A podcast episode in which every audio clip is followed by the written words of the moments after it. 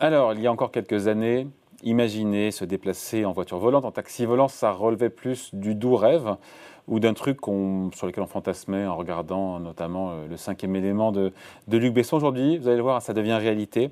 Et c'est aussi devenu un thème d'investissement. Bonjour John. Bonjour David. John Plassard pour la Banque Mirabeau. On parle de plus en plus de voitures volantes et même de mobilité aérienne urbaine. Comment ça fonctionne déjà?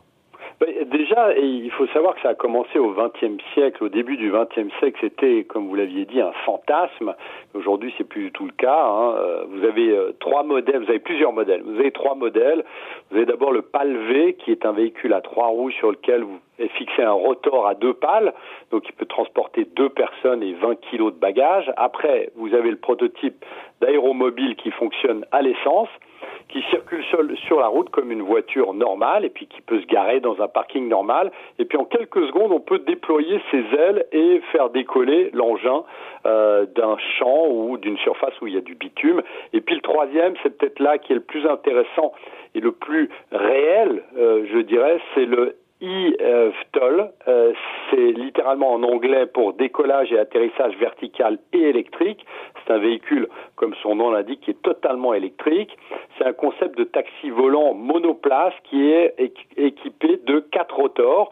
C'est un espèce de drone géant et euh, c'est un, des véhicules, une configuration qui intéresse énormément Fiat Chrysler, General Motors et d'autres euh, groupes euh, dans, dans les voitures. Donc c'est ce qui est en train littéralement de décoller aujourd'hui. On pourra en voir dans le ciel parisien lors des JO de 2024 des taxis volants comme ça?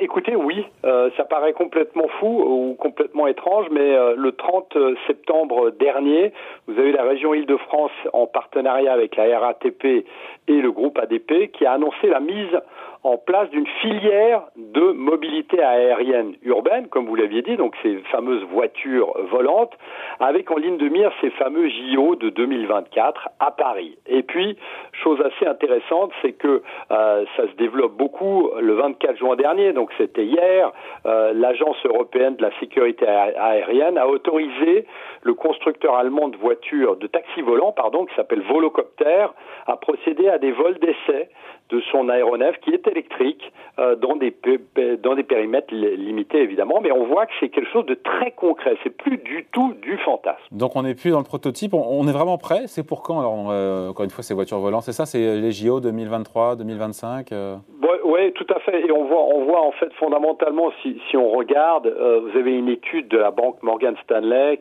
sur le marché des, des voitures volantes qui affirme que euh, ce business-là pourrait atteindre 320 milliards de dollars d'ici 2030. Donc on voit ici que on a une croissance qui est très forte et cette croissance surtout est tirée par le fait que euh, d'ici 2030, on va avoir 60% de la population mondiale qui va migrer vers les villes.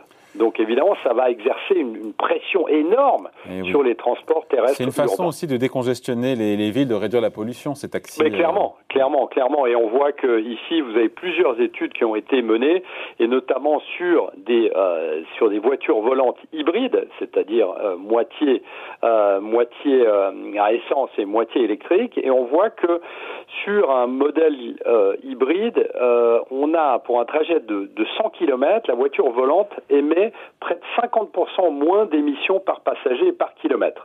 Bien évidemment, alors il y a un bémol là-dessus, c'est que pour ces véhicules hybrides, euh, la voiture consomme énormément d'énergie au décollage, comme, une, comme un avion. Mais de l'autre côté, le troisième prototype dont on parlait avant, eh bien, il est totalement électrique et évidemment, lui ne consomme pas du tout euh, d'énergie fossile. Bon, comment est-ce qu'on fait pour investir dans cette thématique euh, en bourse? Il y a des boîtes qui sont je pense à Uber. Uber, ils ont des projets là-dessus. Hein. Oui, euh, clairement, clairement. D'abord, il faut se rappeler que Uber, euh, en 2019, ils avaient lancé Ubercopter à New York et ils affrétaient des hélicoptères pour relayer Manhattan à Fitzgerald, l'aéroport de, de, Fitzgerald Kennedy. Et puis de l'autre côté, eh bien, vous avez Uber Air qui est là un projet de taxi volant, littéralement, et euh, on voit qu'ils veulent, dès 2023, ouvrir des hubs à Dallas, à Los Angeles, et aussi en Australie, à Melbourne, et on voit que euh, on a des véhicules électriques qui ont vocation à être autonome, euh, mais, évidemment, on pouvait avoir un, pilote qui est là pour euh, s'assurer de la sécurité. Alors le deuxième, qui est très impliqué, le deuxième constructeur qui est très impliqué, alors c'est pas un constructeur Uber évidemment, mais le constructeur qui est impliqué dans cette thématique, c'est Hyundai. Euh, c'est très important parce que ils sont impliqués dans, notamment dans le premier aéroport sans piste au Royaume-Uni, donc conçu pour euh, ces fameux IFTOL, euh, ces fameux véhicules euh, électriques, les drones géants, pour les laisser décoller à la verticale. Et là, on, estime, enfin, le, directeur général des opérations du Hyundai estime que d'ici 2030, eh bien, on aura une mobilité aérienne urbaine bah, énorme et avec une croissance folle. Après, vous avez d'autres personnes, vous avez d'autres groupes, notamment des licornes hein, qui sont en train d'émerger, comme Joby Aviation, Archer Aviation et d'autres. Et puis aussi, finalement, ben, on peut citer Rolls-Royce et BMW qui sont très impliqués aussi dans le développement de ce type de taxi volant. Donc on peut vraiment pour vous investir, on investit indirectement parce que ce n'est pas le cœur de métier de BM ou de, ou de Hyundai. Non, mais, mais vous savez, euh, lorsqu'on voit ce qui est en train de se passer euh, avec la croissance qui apporte de nouvelles entreprises, il est euh, quasiment certain que les, les entreprises que j'ai, ces fameuses licornes que j'ai citées avant, eh bien, elles vont certainement très bientôt être introduite en bourse. Et là, on aura euh, l'occasion de parier directement sur ce business-là.